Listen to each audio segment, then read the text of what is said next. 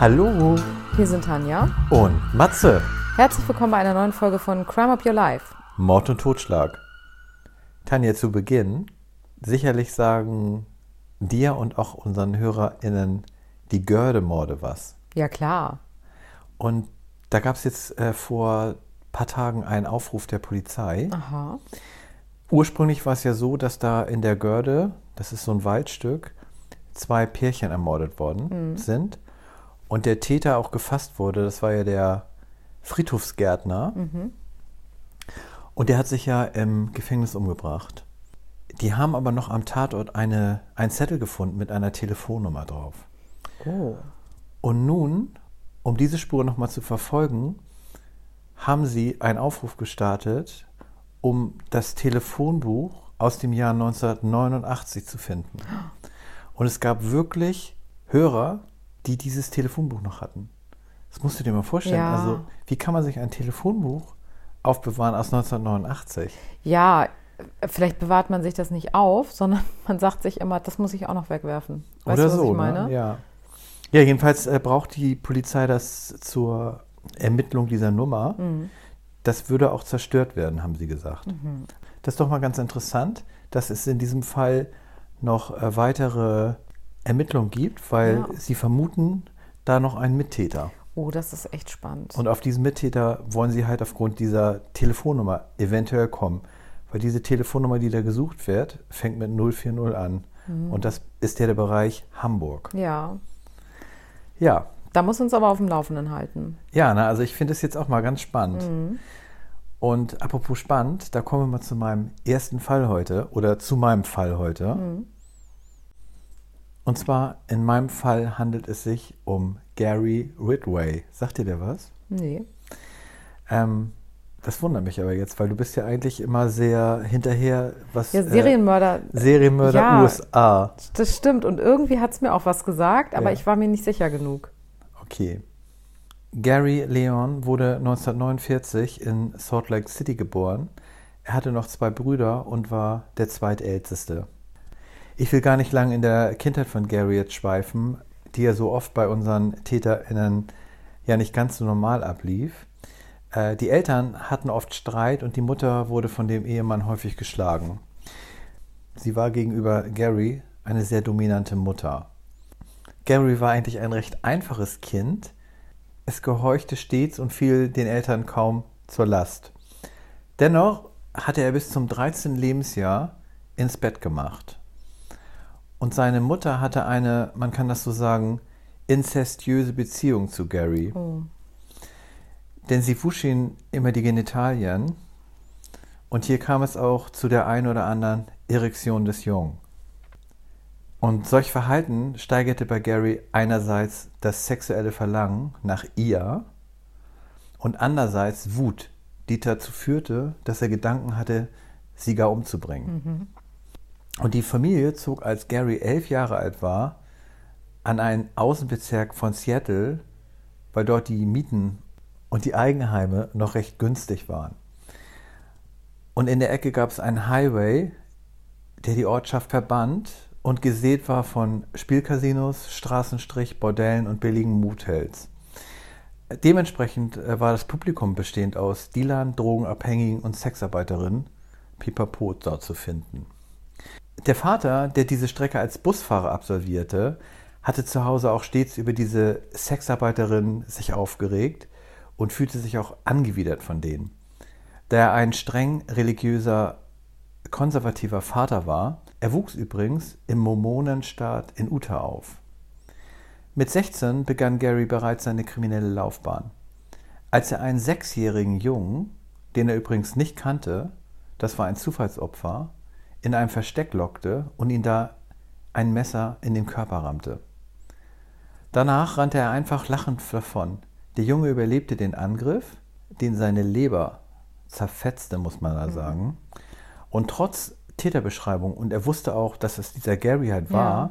wurde Gary dafür nie bestraft. Warum auch immer. Und denn in der Schulzeit war er eher unauffällig. Rauchte, spielte in der Footballmannschaft und war bei seinen Mitschülern kein unbeliebter Kamerad. Auch in der Nachbarschaft war er ein geschätzter netter Junge, der auch gern mal die Einkaufstasche für die Nachbarin abnahm. Nach der Highschool ging er zum Militär und durch diese Rumreiserei und den Frauenschwund, muss man ja sagen, besuchte er häufig Sexarbeiterinnen, von denen er sich auch eine Geschlechtskrankheit, den Tripper, einfing. Gary war zweimal verheiratet. Seine erste Frau ging häufig fremd, da Gary ja lange Zeit weg war. Äh, die Ehe zerbrach. Und das lag auch an der dominanten Mutter, mit dem Gary alle Eheentscheidungen besprach. Und diese riet dann der Ehefrau zur Scheidung. Die zweite Frau sah Gary mehr als Sexobjekt an, was auch noch nach seinen Taten später eine Rolle spielt. Denn seine Vorliebe lag beim Sex im Freien an verschiedenen Orten, entlang des Green Rivers. Gern fesselte er auch seine Frau beim Liebesspiel. Bei diesen ganzen Sexspielchen bleibt es natürlich nicht aus, dass seine Frau schwanger wurde. Sie gebar einen Sohn und Gary wurde erst einmal ruhiger. Innerlich staute sich aber auch Aggressivität auf. Vor allem den Leuten gegenüber, die sich über seinen strengen Glauben lustig machten oder auch gegenüber seiner Frau, die aufgrund des Sohnes für häufige Sexspielchen keine Zeit mehr hatte. Teilweise wurde er so aggressiv, dass er sie würgte und seine Art in sexuelle Handlungen mit einfließen ließ. Mhm. Also Würgen beim Sex bis zur Bewusstlosigkeit oder er erschreckte sie so derbe, dass es ihn sexuell total erregte. Diesen Terror machte seine Frau natürlich nicht lange mit und ließ sich ebenfalls scheiden. Und später hat Gary eine Aussage gemacht, hätte ich meine zweite Frau getötet, hätte ich nie wieder eine Frau getötet. Mhm. Aber er tat es ja nicht, also werden viele, viele Opfer folgen. Und zwar schon nach einem Jahr begann er mit seiner Mordserie, die übrigens zu den größten Mordserien Amerikas gehörte.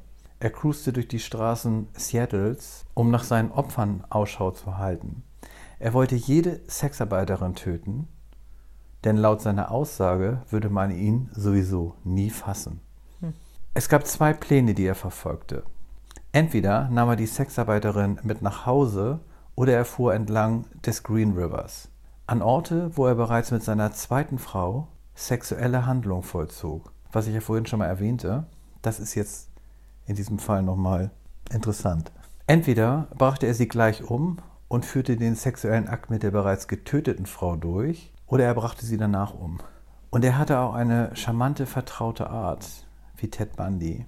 Was es bei ihm noch verstärkte, bei manchen Taten nahm er sogar seinen Sohn mit. Im Freien ließ er den Jungen im Auto zurück und zu Hause gab es ein Kinderzimmer, wo der Junge spielte und er nebenan tötete. Er hat auch gern mit den im Todeskampf befindenden Frauen gespielt, indem er ihr die Luft abschnürte und kurz vor der Ohnmacht den Würgegriff lockerte, mhm. um den Todeskampf zu verlängern. Ist auch heftig, oder? Ja. Und zu Hause fand er das alles ausschließlich im Schlafzimmer statt. Nachdem dann sein Opfer tot war, hat er die Bettwäsche direkt gewaschen, um keine Spuren zu hinterlassen. Alle Opfer wurden dann am Lauf des Green Rivers deponiert. Aber da sieht man auch, wie sicher er sich gefühlt hat, dass er die alle mit nach Hause gebracht hat. Ne? Ist krass, oder? Ja. Und danach halt an diesem Green River. Ja. Er hat auch noch einen Beinamen, und zwar der Green River Killer. Ja. Vielleicht sagt dir der was. Ja, das jetzt eben habe ich schon dran gedacht. Und er hat immer seine Opfer da abgelegt, in der Nähe, da wo er mit seiner zweiten Frau mhm. halt Sex hatte. Und wenn er dann so in seinem Alltagstrott war und dann an seine abgelegten Opfer dachte, erregte ihn das und er fuhr oftmals zu eins seiner Opfer und zerstümmelte sie mit dem Stock oder vollzog weiterhin Liebesakte bis zu dem Zeitpunkt, wo die Opfer anfingen zu verwesen oder bereits von Maden befallen waren. Und was auch so richtig heftig war, er hat, sofern seine Opfer Schmuck trugen, diese zum Teil mit zu seinem Job genommen und die dann irgendwo da im Büro versteckt oder abgelegt, sodass das andere Mitarbeiterinnen mhm. finden konnten. Und das hat ihn total erregt, wenn die dann irgendwie paar Tage später ins Büro kam und dann diesen Schmuck getragen haben. Ja, das machen ja ganz viele. Ja, ne? Mhm. Und zur Verhöhnung seiner Opfer hat er auch noch Kleidungsstücke und Schuhe und auch Schmuck auf dem Flohmarkt verkauft. Und alle seine Opfer waren Sexarbeiterinnen, überwiegend, auch Drogenabhängige, also für ihn der Abfall der Gesellschaft. Und sie waren alle zwischen 15 und 38 Jahre. Die Leichen blieben natürlich auch nicht unentdeckt und die ersten Leichen fanden ausgerechnet Kinder. Es folgten weitere. Fortan wusste die Polizei, dass sie es mit einem Serientäter zu tun haben. Denn alle Leichen wurden rund um den Green River gefunden. Und wie kam sie dann auf den Gary?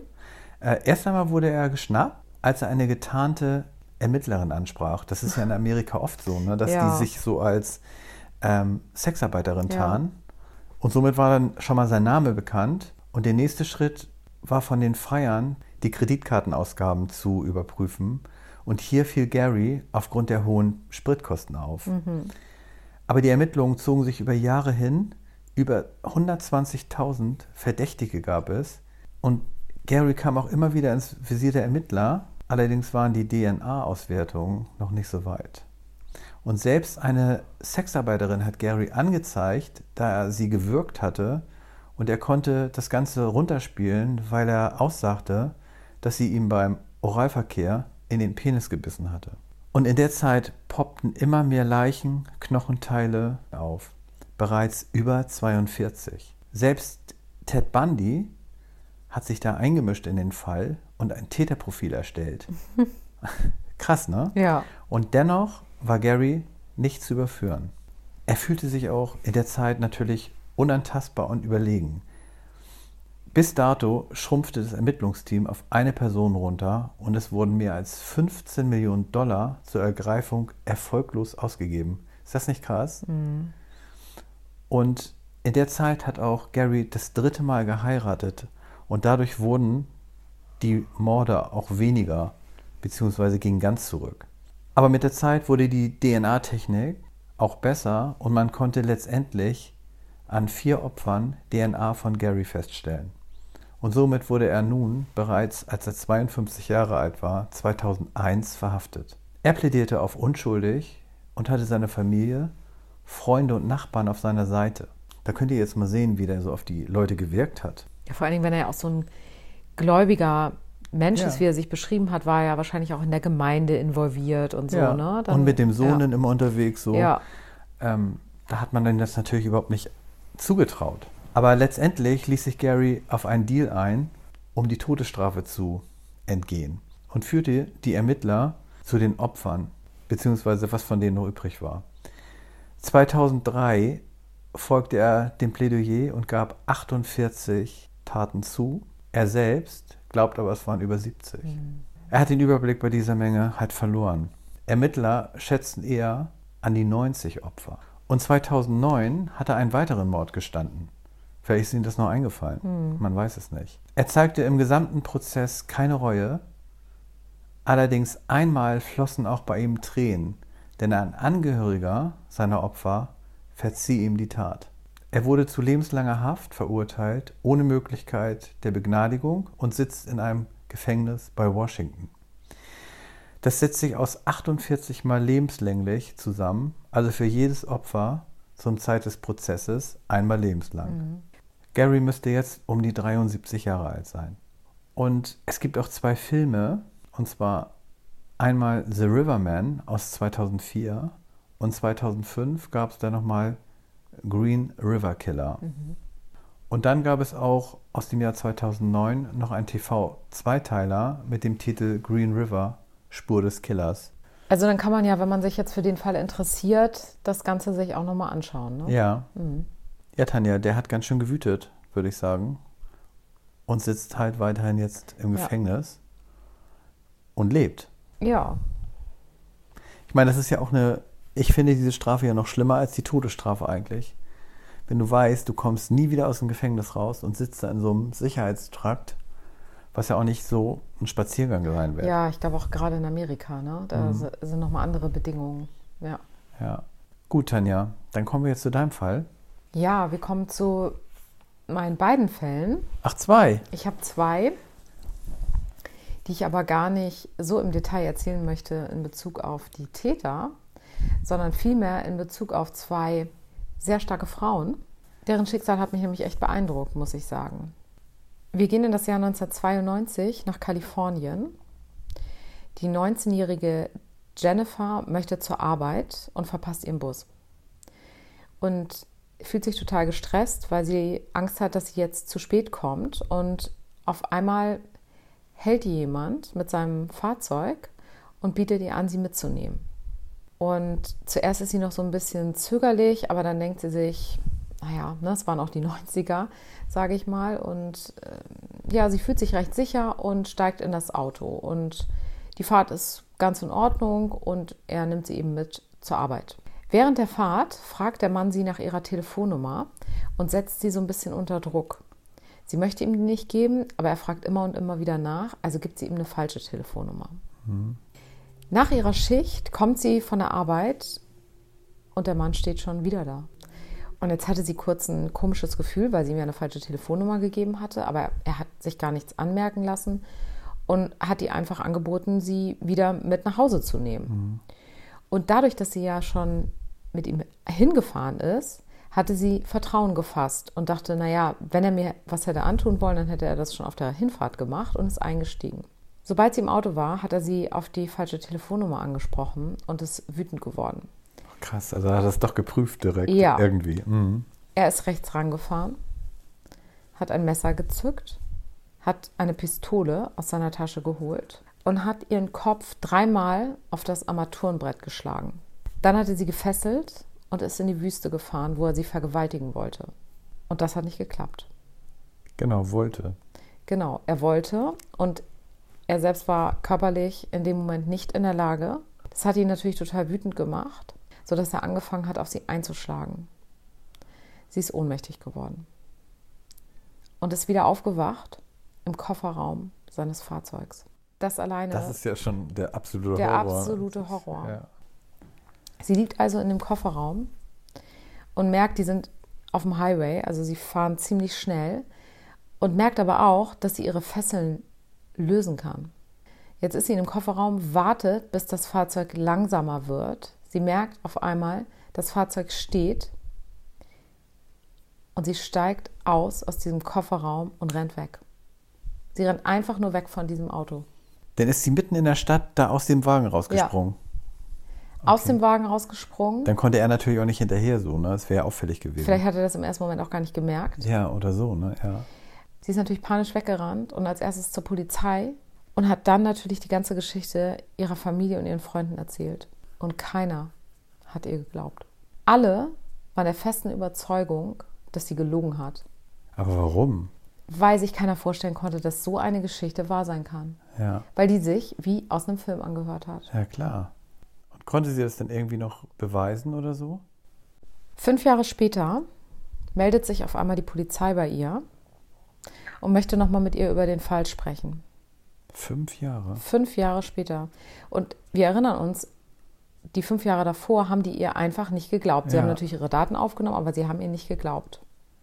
In der Zwischenzeit hatten sie Andrew Odiales, der 1964 in Illinois geboren wurde, festgenommen und ihm mittlerweile über sieben Morde nachweisen können und waren sich sicher, dass er der Täter gewesen ist, der zu dem Zeitpunkt versucht hatte, sie zu vergewaltigen und sie höchstwahrscheinlich töten wollte. Ja, da hat ihr echt Glück gehabt. Ja. Im Prozess hat sie gegen ihn ausgesagt. Sie konnte ihn natürlich sofort erkennen. Und der Andrew hat mehrere Morde gestanden und hat gesagt, dass er eine starke Erregung empfunden hat in dem Moment, wo die Frauen um ihr Leben gebettelt haben. Und was ich da noch besonders grausam fand, er hat manche Frauen mit über 40 Stichen getötet, andere mit einer Pistole. Das war relativ unterschiedlich. Eine Sexarbeiterin hat er in der Wüste erschossen, hat sie nackt ausgezogen, damit sie von den Aasfressern eben gefressen wird. Ja, krass. Das fand ich auch sehr, sehr grausam. Ja. Der Andrew hat die Todesstrafe bekommen. Allerdings gab es zu dem Zeitpunkt eine Diskussion aufgrund einiger zu Unrecht verurteilten Männern, die im Todestrakt saßen, sodass mhm. seine Todesstrafe wieder zurückgenommen wurde. Allerdings konnten sie ihm einen weiteren Mord nachweisen. Dafür haben sie erneut die Todesstrafe gefordert und diesmal wurde sie auch verhängt. Allerdings hat er 2018 Suizid begangen.